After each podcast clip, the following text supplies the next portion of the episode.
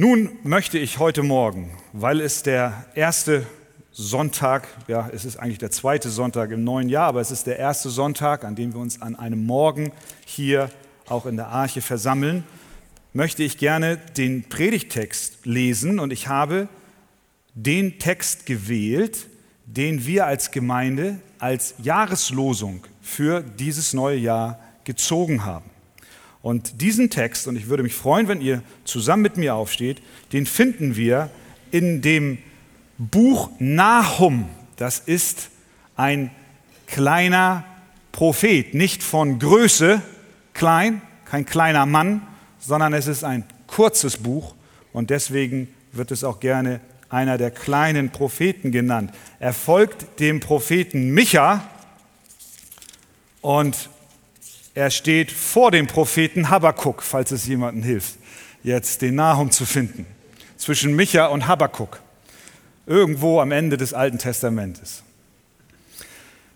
Und die Losung, die Jahreslosung ist Nahum Kapitel 1, Vers 7. Aber ich möchte den Vers nicht isoliert lesen, weil ich glaube, dass die Kraft dieses Verses so richtig zur Geltung kommt, wenn wir sehen, in welchem Zusammenhang er steht. Und deswegen lesen wir jetzt das Wort des Herrn an uns heute Morgen, Nahum Kapitel 1 von Vers 1 bis 8.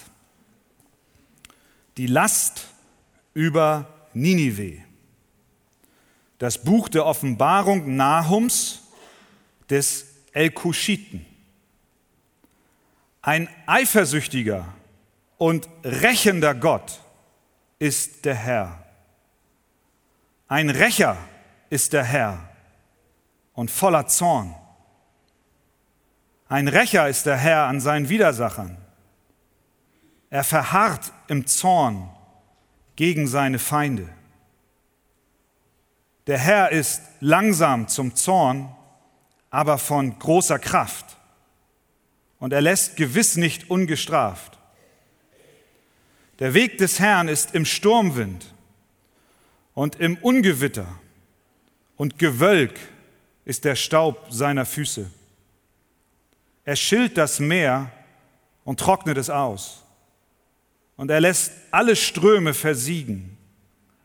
Bachan und Karmel verdorren und die Blüte des Libanon verwelkt. Die Berge erbeben vor ihm und die Hügel zerschmelzen. Das Land hebt sich empor vor seinem Angesicht, der Erdkreis samt allen, die darauf wohnen. Wer kann bestehen vor seinem Grimm und wer widersteht der Glut seines Zorns? Sein Grimm ergießt sich wie ein Feuer und Felsen werden von ihm zerrissen. Gütig ist der Herr, eine Zuflucht am Tag der Not und erkennt die, welche auf ihn vertrauen. Aber mit überströmender Flut wird er die Städte jener Widersacher verwüsten und seine Feinde in die Finsternis jagen. Amen. Wir beten zusammen. Vater im Himmel, wir kommen zu dir in dem Bewusstsein, dass wir ohne dich nicht sind. Wir brauchen deine Hilfe. Ich brauche jetzt deine Kraft, die Kraft des Heiligen Geistes, auf das du mir die Worte in den Mund legst, die du deiner Gemeinde heute Morgen sagen möchtest. Und so bitten wir, Herr, sei du bei uns und rede du zu unseren Herzen, auf dass dein Name verherrlicht werde und das in Ewigkeit. Amen. Amen. Ihr dürft euch setzen. Der bekannte Pastor und Evangelist Billy Graham, dem wurde einmal eine Medaille verliehen vom amerikanischen Kongress. Das ist das Parlaments, die Parlamentsversammlung der Vereinigten Staaten von Amerika. Und da wurde er eingeladen, im Kapitol, das ist das Parlamentsgebäude, zu sprechen und dort die Medaille in Empfang zu nehmen.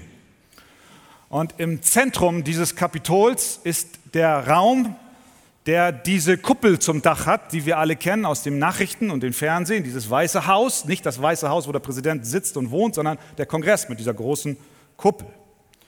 Und in diesem Raum mit dieser Deckenhöhe von nahezu 55 Metern sind verschiedene Statuen, Bronzestatuen aufgebaut in diesem Rondel. Und es werden dort abgebildet berühmte Persönlichkeiten der amerikanischen Geschichte. Ich selber war einmal dort und habe mir das angesehen. Da sind dann Statuen von George Washington und von Thomas Jefferson und dann von Eisenhower und Ronald Reagan und auch von Martin Luther King und äh, all den großen Namen, die die Amerikaner vorzuweisen haben. Und dann sind da auch solche Reliefs in der Wand, die die Geschichte Amerikas beschreiben. Da ist dann Kolumbus abgebildet und dann sind dort Bilder äh, dargestellt, wie die Siedler den Westen eroberten und so weiter und so fort. Und Graham bekam nun in diesem Raum diese Medaille für seine Verdienste vom Kongress überreicht. Und er hielt eine Rede und er stellte in seiner Rede vor den Abgeordneten fest, dass alle Menschen, die in diesem Raum abgebildet sind, in Form von Statuen oder Bildern, alle eines gemeinsam haben. Sie sind alle tot. Mausetot können wir auch sagen. So groß ihre Namen auch sind, sie sind nicht mehr unter uns. Und wenn wir darüber nachdenken, wie viele Menschen auf Friedhöfen liegen, die von sich selbst dachten, sie seien unentbehrlich, oder aber von denen andere dachten, sie seien unersetzlich, und dann nach ihrem Tod alle feststellten, die Erde dreht sich doch weiter, dann sind wir erstaunt, wie viele Menschen das sind.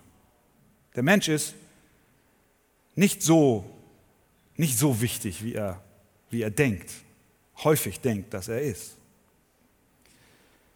Die Frage ist, wer ist wirklich unentbehrlich? Wer ist tatsächlich Herr dieser Welt?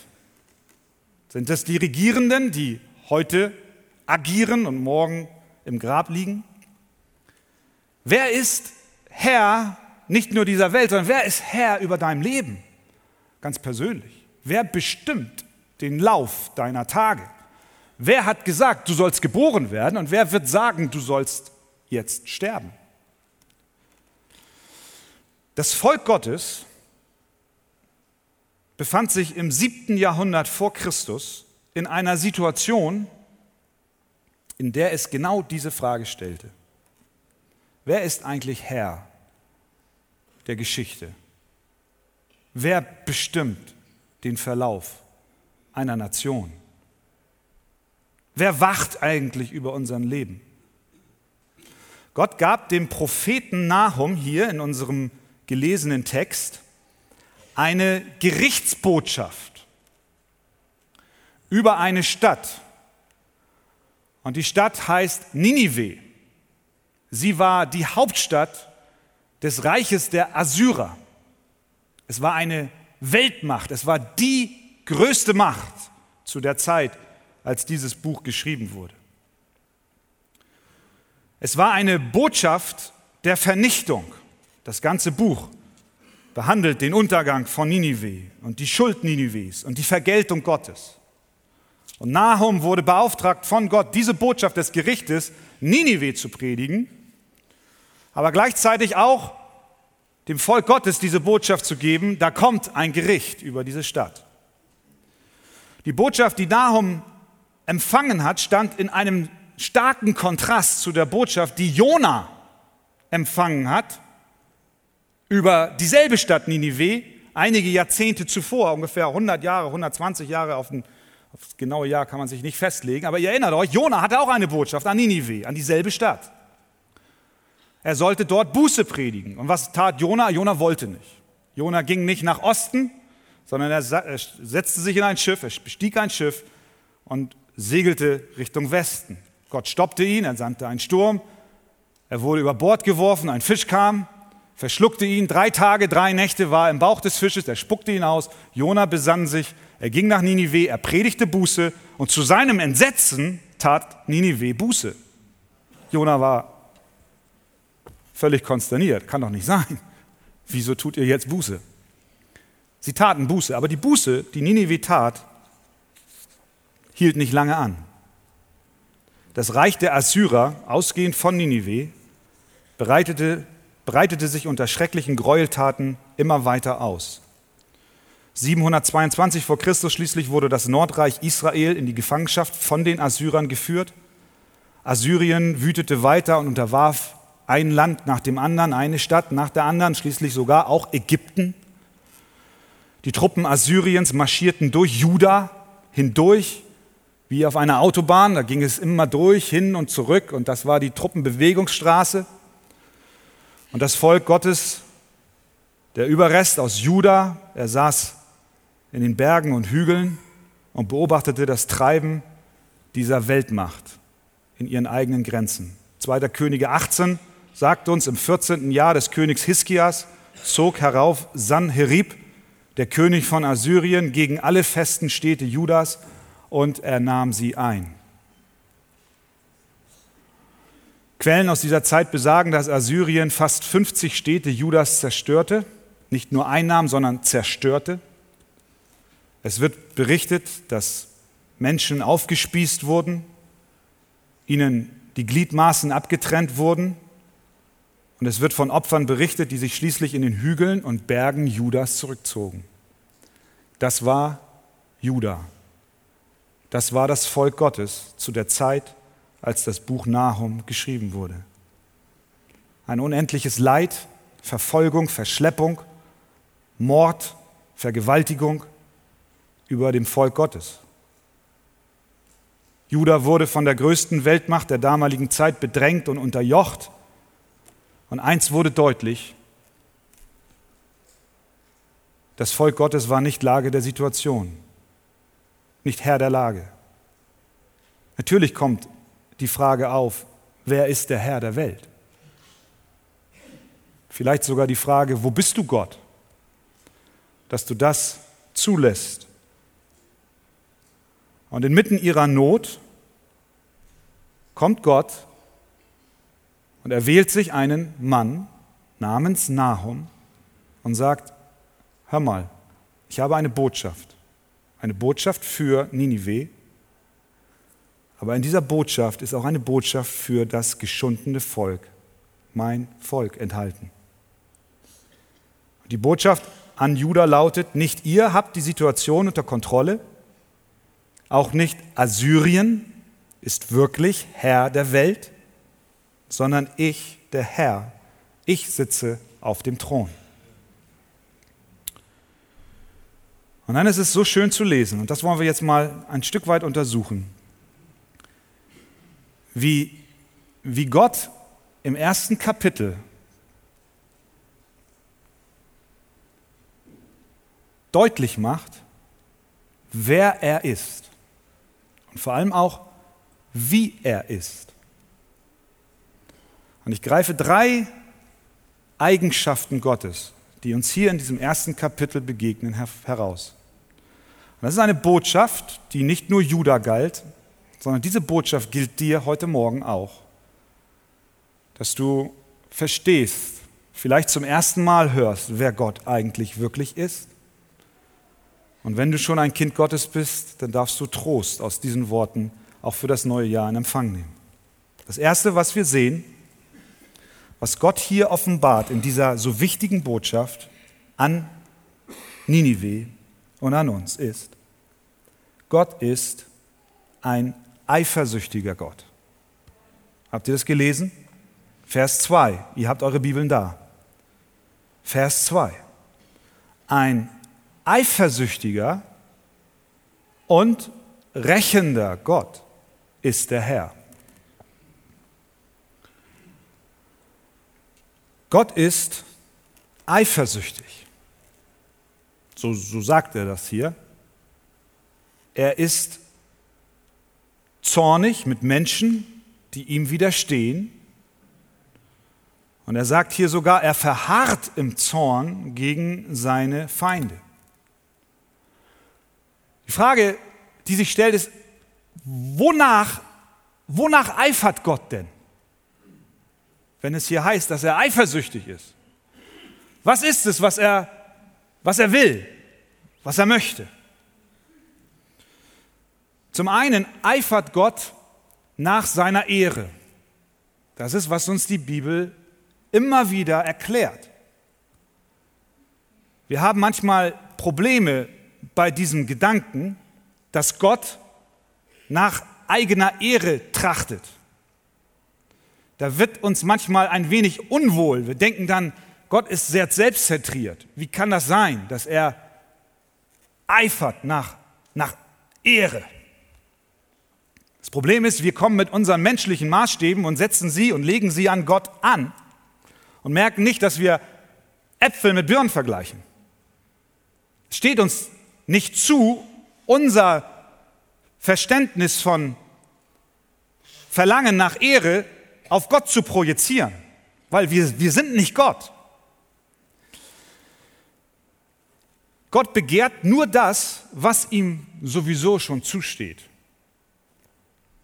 Denn alles kommt von ihm, oder? Er hat die Welt geschaffen. Er hat das Universum ins Dasein gerufen. Kein Mensch hat ihm dabei geholfen. Kein Engel war da und hat gesagt, pass mal auf, so geht das oder du brauchst ein bisschen Unterstützung und ich will dir mal helfen. Kein irdisches, kein, kein, kein himmlisches Wesen war da, sondern Gott hat geschaffen und das aus sich selbst heraus. Das heißt, wem gebührt die Ehre? Ihm. Wir gehen auch nicht ins Museum und preisen den Maler, der ein Bild gemalt hat und suchen aber noch, wer dann noch dazu beigetragen hat, sondern wir sagen, er hat es gemalt. Ihm gebührt die Ehre. So ist es mit Gott auch. Alles, was wir sind, alles, was wir haben, dass du heute Morgen hier bist, ist nur deswegen so, weil Gott es gewährt hat, weil Gott es dir gegeben hat in seiner Gnade. Das heißt, der Himmel ist sein, die Erde ist sein, alles gehört ihm. Deswegen sagen die Schreiber im Neuen Testament immer wieder so schön, Nummer drei Stellen, Gott, der allein weise ist, Römer 16, ihm allein sei Ehre durch Jesus Christus in Ewigkeit. Amen. Galater 1,5, ihm sei Ehre von Ewigkeit zu Ewigkeit. 1. Petrus 4, sein ist die Ehre und Gewalt von Ewigkeit zu Ewigkeit. Und weil ihm alle Ehre gebührt, ist er auch nicht bereit, sie mit anderen zu teilen. Und das macht er schon in den, ersten, in den zehn Geboten klar. Du sollst keine anderen Götter haben neben mir, du sollst dir kein Bildnis noch irgendein Gleichnis machen. Und dann heißt es in Vers 5, bete sie nicht an und diene ihnen nicht. Warum? Denn ich, der Herr, dein Gott, bin ein eifernder Gott. Ich bin eifersüchtig. Mir gebührt alle Ehre, sagt er, und die will ich auch haben. Und das hat nichts mit Selbstzentriertheit zu tun, im negativen menschlichen Sinn, sondern er ist Gott. Und wenn er Gott ist, dann muss es so sein. Sonst wäre er nicht mehr Gott, wenn er außer sich selbst irgendeine Quelle hätte, die ihn unterstützt in seinem Wirken. Deswegen gebührt ihm allein die Ehre und deswegen eifert er nach seiner Ehre. Er eifert nicht nur nach seiner Ehre, sondern sein Name ist sogar Eifersucht. Hast du das gewusst? In 2. Mose 34, 14, da heißt es, denn du darfst dich vor keinem anderen Gott anbetend niederwerfen, denn der Herr, dessen Name eifersüchtig ist, ist ein eifersüchtiger Gott. Sein Name ist Eifersucht. Das ist auch ein Statement. Möchtest du gerne Eifersucht heißen? Eifersucht Wegert? Nee. Es kommt nicht so gut. Sein Name ist Eifersucht. Er ist nicht nur eifersüchtig nach seiner Ehre, sondern er trägt sogar den Namen. Er toleriert es nicht, wenn Menschen etwas anderes anbeten als ihn. Das ist eine wichtige Botschaft für Ninive, verstehen wir das? Das ist auch eine wichtige Botschaft für Juda. Wie gut, dass er eifersüchtig ist. Sonst wäre Juda gar aus. Wenn Gott es egal wäre, was Ninive macht, wem sie anbeten, wen sie dienen, dann müsste Julia ja meinen, na, dann haben wir auch keine Hoffnung auf Hilfe. Gott ist es ja egal, was Assyrien macht. Gott ist es ja egal, was Nordkorea macht. Gott ist es ja egal, was Hitler macht. So ist es nicht. Wie gut, dass Gott nach seiner Ehre eifert, weil darin das Beste für uns Menschen liegt. Das ist, ist der Schlüssel zu unserem Segen. Der Herr ist dein Gott, ist ein verzehrendes Feuer, ein eifersüchtiger Gott. Also Gott eifert nach seiner Ehre. Gott eifert nicht nur nach seiner eigenen Ehre, sondern Gott eifert auch um die, die er liebt. Das ist schön. Eifersucht und Liebe kommen oft miteinander daher. Hast du das schon mal erlebt? Warst du schon mal eifersüchtig? Vor allem, wenn irgendjemand sich an jemanden heranpirscht, den du liebst? Oh, wehe dir, wehe dir. Ich habe das mal erlebt. Ich habe das wirklich mal erlebt. Jetzt haltet euch fest. Als ich, ihr, ihr wisst vielleicht, ich bin in dieser Gemeinde aufgewachsen. So schon von immer und ewig, nein, aber so von klein. So von ganz klein. Und als ich dann so Teenager war, dann fängt man ja an, so als junger Mann und guckt auch schon mal, man scannt so die Jugendgruppe. Mit diesem Blick, ihr wisst schon. Und voller Enttäuschung stellte ich Monat um Monat fest, irgendwie ist da nichts für Christian. Und eines Tages, eines Tages, da ging die Tür auf im alten Saal in der Kieler Straße und ein junges Mädchen betrat den Saal. Und da war es um mich geschehen. Das war meine heutige Frau Verena. Sie kam als Teenager mit ihrer Mutter und ihrer Schwester in unsere Gemeinde. Und ich war ein sehr schüchterner, zurückhaltender, bescheidener, ruhiger, junger, vielleicht auch manchmal unsicherer pubertierender Junge. und ich wusste, was ich gehört. Ich habe mich zurückgenommen, habe erstmal weiter gescannt und geguckt, ist das auch. Und hat man sich so angeschaut und man hat sich dann auch so gesehen und die Blicke trafen sich. Und ja, da habe ich gedacht, ja, da scheint ein gewisses Wohlwollen von ihr zu kommen. Und dann habe ich auch schon mal ein bisschen Gespräche angefangen und man hat sich unterhalten nach der Jugend und so weiter. Aber ich war irgendwie noch nicht so weit, dass ich sagte, so jetzt will ich mal Nägel mit Köpfen machen. Aber dann, eines Abends, am Samstagabend, nach einer der Jugendstunden, es war irgendwie im Herbst, glaube ich, es war dunkel, ich kam aus dem Gebäude raus, aus der Gemeinde, und ich wollte zu Fuß nach Hause gehen oder mit dem Fahrrad. Wir wohnten damals nicht weit von der Kieler Straße. Und ich sah, wie ein Auto vom Parkplatz der Arche fährt und ein Rivale meinerseits saß am Steuer und neben ihm saß Verena. Und da passierte das, was wir hier haben, Liebe und Eifersucht. Sie war frei, ich, das war überhaupt kein Problem. Und sie hat mir hinterher erzählt, das war auch nichts, das war einfach nur, er hat sie nur nach Hause gefahren. Aber wisst ihr, was das bei mir bewirkt hat? Haha, da war ich aber auf, auf, in Fahrt. So schnell bin ich noch nicht nach Hause gefahren mit dem Fahrrad, zitternd und betend, dass bloß da nicht irgendwie er mir zuvorkommt. Und ich griff zum Telefonhörer und hoffte, sie ist schon zu Hause, hatte sie dann irgendwann an der Strippe und habe gleich Nägel mit Köpfen gemacht. Ich habe gesagt, ich will dich treffen. So gehört sich das. So war das. Das war die Eifersucht und die Liebe. Versteht ihr das? Ja, ihr versteht das. Gott, das ist jetzt bitte nicht auf Gott, aber es geht darum, es geht um die Eifersucht Gott. Gott eifert nach seiner eigenen Ehre. Gott eifert auch um die, die er liebt.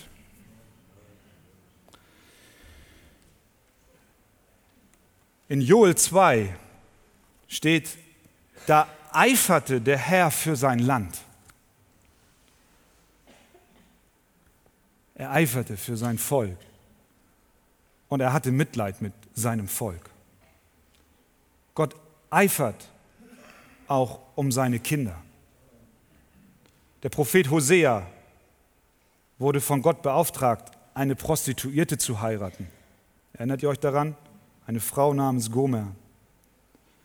Gott wollte damit illustrieren, was sein Volk ihm angetan hat, indem es sich anderen Göttern zuwandte. Es war wie eine Prostituierung. Das Herz Gottes schmerzte, als er sah, dass seine Liebe, sein Volk sich von ihm abwand, abgewandt hat. Da kam der Eifer um sein Volk hinein und er ließ Hosea eine Prostituierte heiraten, um deutlich zu machen, ich, ich will euch doch bei mir haben ihr begeht etwas, was gleichzusetzen ist mit Ehebruch. Wenn Gott sein Volk gestohlen wird oder versucht wird, sein Volk ihm zu stehlen, dann wird er und dann ist er eifersüchtig. Er lässt es nicht zu, dass jemand anderes sich an sein erwähltes Volk heranschleicht. Ist das eine Botschaft des Trostes für Judah? In den Bergen und Hügeln, in dem geschundenen Zustand zu wissen, der Herr ist ein eifersüchtiger Gott. Er eifert nicht nur nach seiner Ehre, sondern er eifert auch um sein Volk. Gott eifert auch um die Anerkennung seines Sohnes. Vor allem und über allem liebt Gott seinen Sohn, Jesus Christus. Auf die Verweigerung, seinen Sohn nicht zu ehren, folgt der Zorn Gottes. Es ist sein Eifer. Sein Eifer um die Anbetung und Anerkennung seines Sohnes.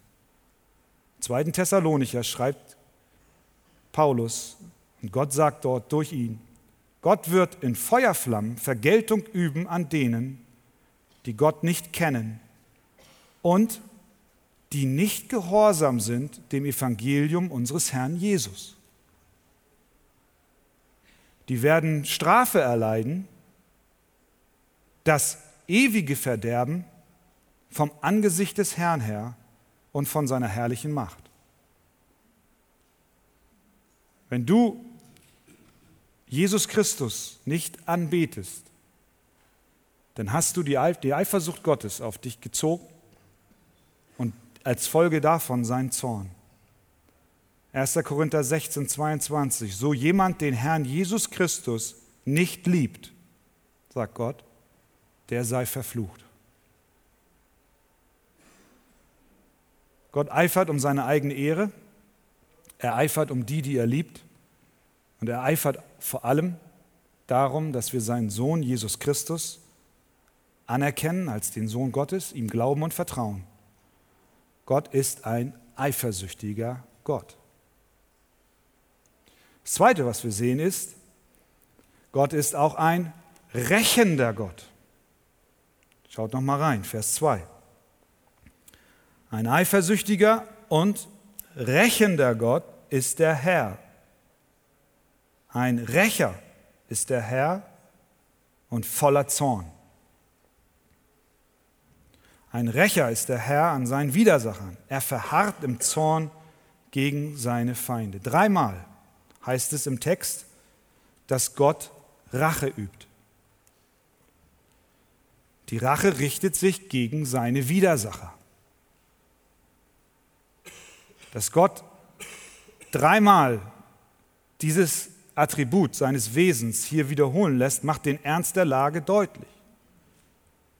5. Mose 32 sagt Gott, die Rache ist mein. Auch das ist eine Trostbotschaft für Juda. Sie dürfen wissen, bei allem Unrecht, was ihnen geschieht, die Rache ist des Herrn. Du darfst in deinem Leben auch wissen, wenn dir Unrecht geschieht, die Rache ist nicht dein, sondern die Rache ist des Herrn.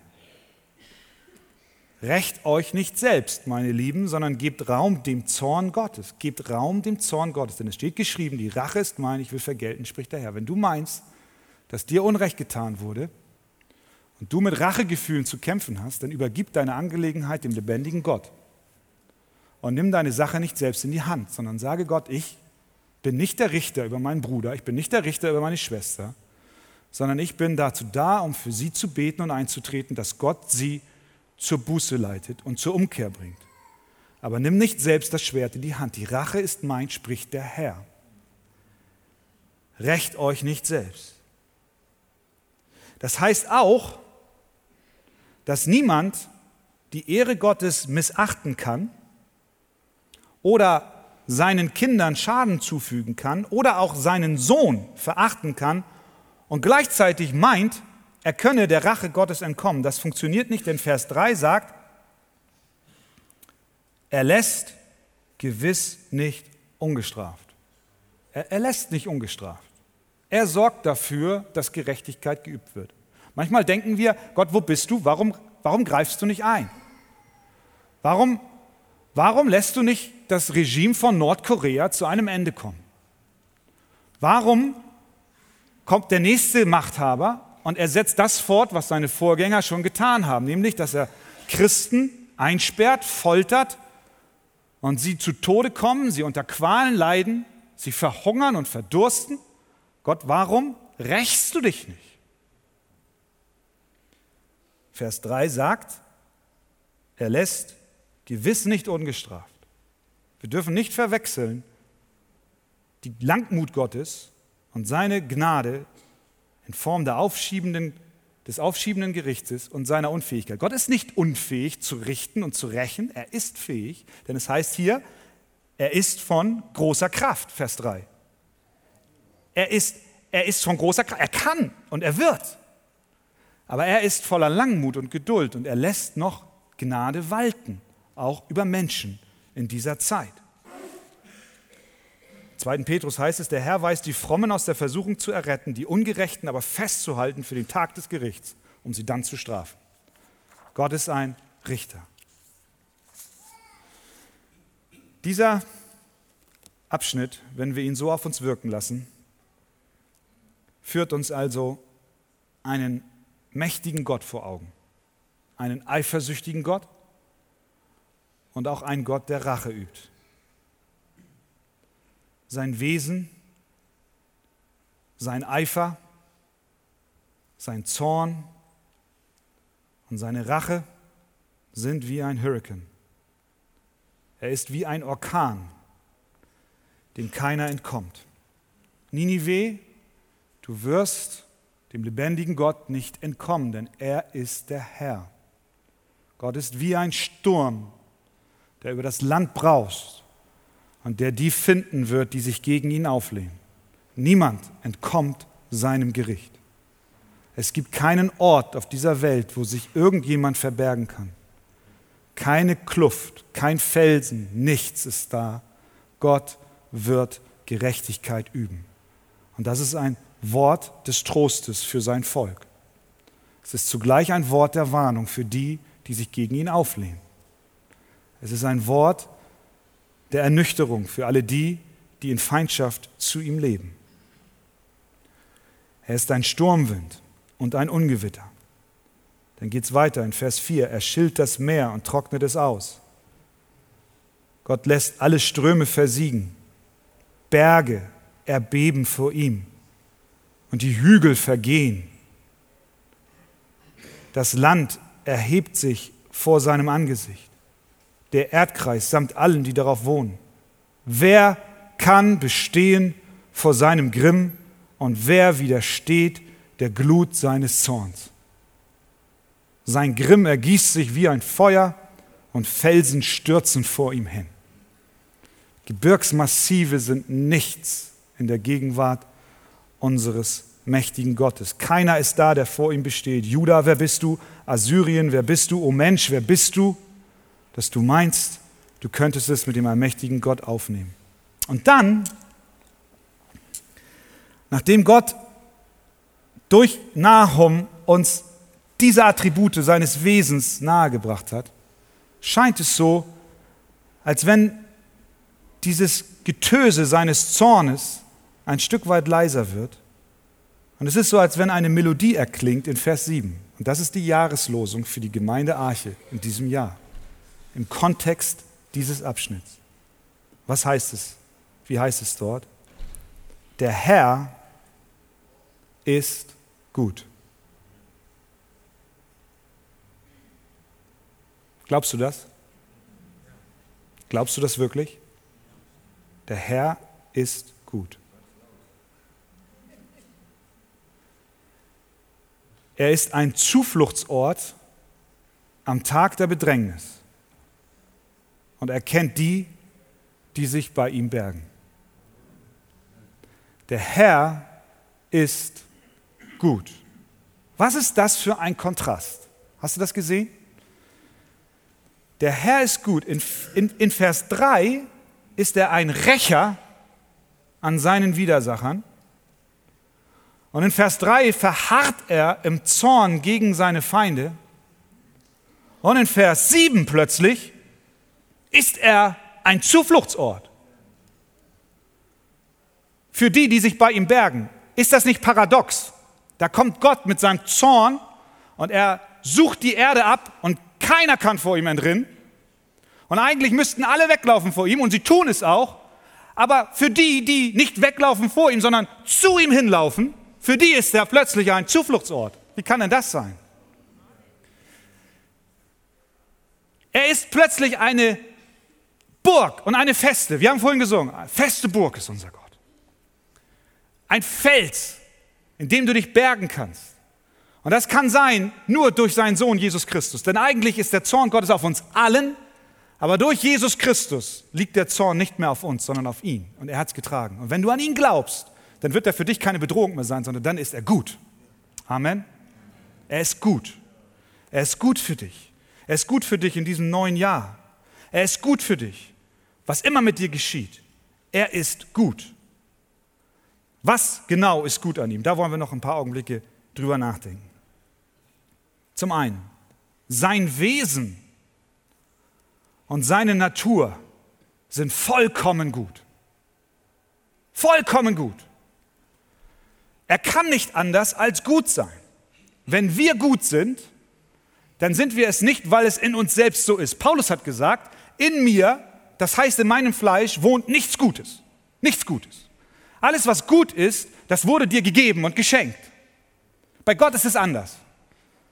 Da ist niemand, der Gott was Gutes geschenkt hat, damit er gut ist, sondern Gott ist gut in sich. Er ist das Gute. Verstehen wir das? Das ist ein ganz großer Unterschied. Gott ist gut, weil er im Wesen von seiner Essenz her schon gut ist. Er ist gut in sich selbst. Das heißt aber auch, dass er unabhängig von Umständen gut ist. Das heißt, dass er auch unabhängig von Gegebenheiten gut ist. Er ist nicht erst gut, wenn du bestimmte Bedingungen erfüllt hast. Es liegt nicht an dir, ob Gott gut ist. Weißt du das? Weil Gott gut ist in sich, egal was geschieht. Es liegt nicht an deinem Handeln, dass er gut ist. Du kannst seiner Güte nichts hinzufügen. Du kannst seiner Güte auch nichts hinwegnehmen. Er ist gut von seinem Wesen her. Er ist gut, unabhängig von Lebenssituationen. Wenn dir alles genommen wird, bleibt es dabei, Gott ist gut. Kannst du immer noch sagen, Gott ist gut? Gott ist gut. Seine Güte ändert sich niemals.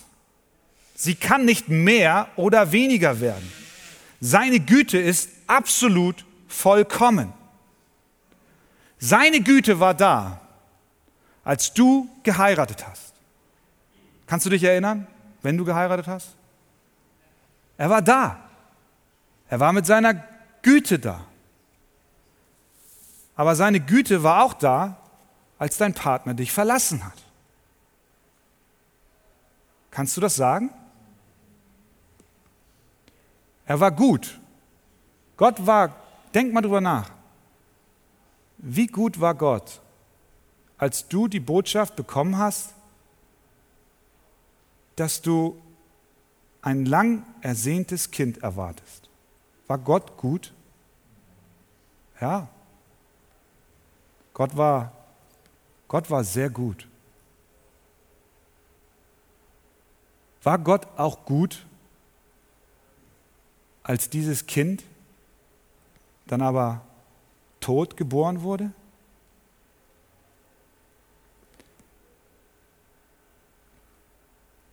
wenn Gott gut ist, alle Zeit?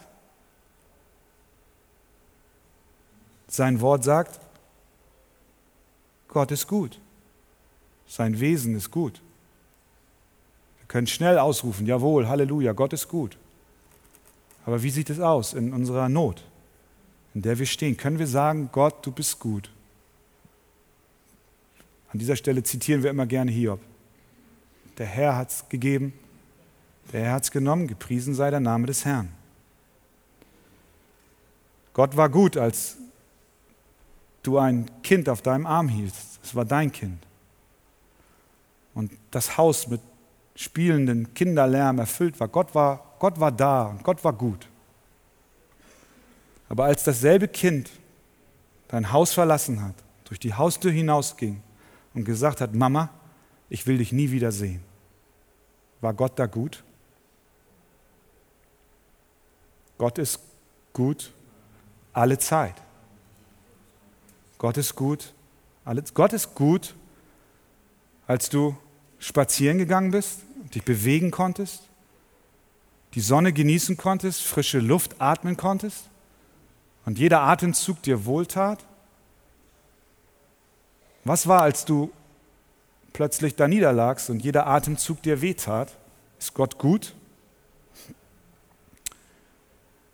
Er ist gut, auch wenn unser Körper schwach wird. Seine Güte ändert sich nicht. Er ist unwandelbar. Gott ist gut, wenn die Sonne scheint und er ist gut, wenn der Regen fällt. Gott ist gut im Reichtum und in der Armut. Gott ist gut auch in seiner Fürsorge für dich. Welche Not quält dich zurzeit am meisten? Was wurde dir in der vergangenen Woche wertvolles genommen? Quält dich Krankheit? Quält dich Sorge? Gott ist gut. Wir meinen manchmal, dass Gott nur dann gut sei, wenn es uns auch gut geht. Nein, Gott ist gut und das ist er durch und durch. Auch für euch, die ihr momentan durch besonderes Leid hindurchgeht, ruft der lebendige Gott heute Morgen zu. Das sind nicht meine Worte, sondern das sind seine Worte. Er sagt zu dir, weißt du mein Kind, ich bin gut. Ich weiß um dich, ich bin gut. Alle Wege, die ich dich führe, sind gut. Spurgeon hat gesagt, wenn du auf deinem Krankenlager trotz großem Verlust Lieder zum Lobpreis Gottes singen kannst, dann ist das groß und gewaltig. Der Lobpreis der Engel, die sich in vollkommenem Glück vor dem Höchsten verneigen und singen, Gott ist gut, der muss großartig sein. Auch der Lobpreis der Kinder Gottes, deren Geschäft und Gesundheit und Familie gedeiht und die sagen, Gott ist gut, ist sehr kostbar aber bring mich zu jemandem, der arm und in Not ist, der kaum weiß, woher sein tägliches Brot kommen soll und der dann doch sagt, aber Gott ist gut.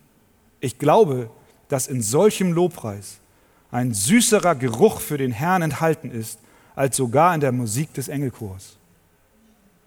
Können wir Amen sagen dazu? Und denken wir an die Märtyrer, die in Gefängnissen und Arbeitslagern dahin vegetieren und zu Tode gefoltert werden. Wir haben in der vergangenen Woche auch für sie gebetet. Und wenn du dann Detailberichte liest, dann geht es dir durch Mark und Bein, was sie leiden, wie sie für ihren Herrn alles aufgeben. Denken wir an die vielen, die in der Vergangenheit verbrannt wurden und auch die, die heute gefangen sind für Jesus. Trotz ihrer Not lieben sie ihren Heiland, loben ihn und preisen ihn. Und sie sagen durch die Kraft des Heiligen Geistes, Gott ist gut. Gott ist gut. Gott ist gut. Auch in deiner Ehekrise. Er ist gut. Er ist ein Zufluchtsort am Tag der Bedrängnis. Aber Gott ist nicht nur gut, wenn es um unsere irdischen Umstände geht. Und das möchte ich uns auch noch mitgeben. Gott ist gut, vor allem in seinen Gnadentaten, die er an dir erwiesen hat. War Gott nicht gut? Überleg mal. War Gott nicht gut, als er vor Grundlegung der Welt dich erwählte? Bevor die Welt und das Universum geschaffen wurde, sah er dich. Und nicht nur, dass er dich sah, sondern er erwählte dich und sagte, über dir will ich meine Gnade ausgießen. War Gott gut darin? Das ist, was sein Wort uns offenbart. Wir sind vor Grundlegung der Welt erwählt. Was für eine Gnade. Gott ist gut. Er war gut, als er dich sah, noch bevor du im Mutterleib gebildet wurdest. War er nicht auch gut, als du in Sünden geboren wurdest und dein Leben in Ruinen lag? War er nicht doch gut, als er dich mit einem wirksamen Ruf aus dieser Verlorenheit herauszog? War es nicht sein Handeln, sein Wirken, seine Güte, die dich gerettet hat? Ist Gott gut? War er nicht gut, als er seinen Sohn Jesus Christus auf diese Welt sandte? Seinen geliebten Sohn, über den er sagt, dies ist mein geliebter Sohn, an dem ich wohlgefallen habe. War Gott gut, als er ihn sandte? Gott ist gut. War er nicht gut, als er beschloss, dieser Sohn des lebendigen Gottes, der unschuldig ist, soll für dich an das Kreuz gehen? War er nicht gut, dass er entschieden hat, dass Christus alle Strafe, diesen Zorn, von dem wir am Anfang gelesen haben, dass dieser Christus diesen Zorn an deiner Stelle tragen soll? War er nicht gut, als er beschloss, dass durch Christus für dich ein, ein Ort des Bergens entsteht? Du brauchst nicht mehr ja fast nackend durch die Wüste rennen und dem Zorn Gottes entfliehen, sondern du hast einen Zufluchtsort in Jesus Christus. Ist er gut? Er ist gut. Christus kam auf diese Welt, gesandt vom Vater, weil Gott gut ist. War er nicht gut, als er dich mit dem kostbaren Blut Jesu Christi reinwusch? Und war er nicht gut, als er dir das Kleid der Gerechtigkeit Jesu anzog? Du hast ein neues Kleid. Du stehst vor Gott und bist gerecht. War er nicht gut, als er dich als sein Kind in seine Familie aufnahm und gesagt hat, du bist mein Sohn, du bist meine Tochter?